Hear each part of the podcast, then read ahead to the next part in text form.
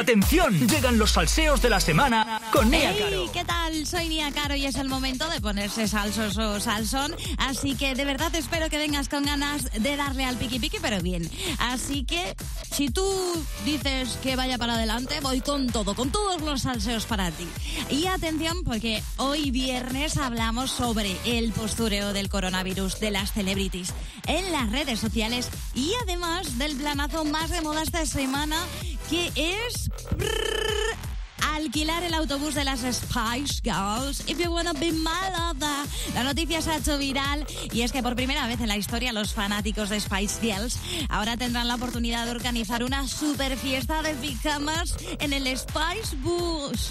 Ay, yes, o sea, esto es súper cookie, esto es súper divino de la muerte. Yo si lo hubiese tenido de pequeña me hubiese muerto infartada. Y ojito porque el bus cuenta con dos plantas, un vestidor muy cookie con tocador, televisión de pantalla panorámica, alfombra con estampado de animales muy cookie, muy cool.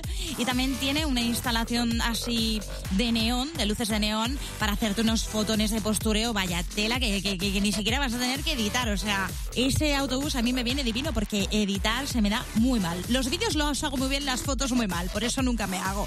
Y de este curioso planazo nos vamos a hablar de la parte cool, pues del coronavirus, que está en boca de todo el mundo, está todo el mundo infartado diciendo, pero esto qué es lo que es, que me voy a, me voy a contagiar. En el metro yo me he dado cuenta, no sé si a ti te ha pasado, que está todo el mundo se mira cada vez que una persona tose, es como, tú, fuera. a mí me pasa de verdad, bueno, me pasa, lo veo y, y la verdad que me impacta demasiado. Y atención porque a nuestras celebrities les pasa lo mismo y han decidido poner el grito en el cielo por la existencia de este virus y se han comprado las mascarillas más de moda que había. Y es que cuando creemos que el postureo de los famosos ya había llegado a su límite más top, pues nos topamos con, por ejemplo, Bella Hadid, Gwyneth Paltrow e incluso Úrsula Corberó con mascarillas de diferentes colores y decorados. Y si no, fíjate en la que lleva Rosalía con un Hello Kitty ahí divino de la muerte. Un hecho preocupante que en vez de crear conciencia sobre el uso de este producto, lo que está haciendo es incitar a su compra propiciando así, pues oye, que no se esté usando como realmente se debería de usar y que escaseen, sobre todo en las farmacias y hospitales.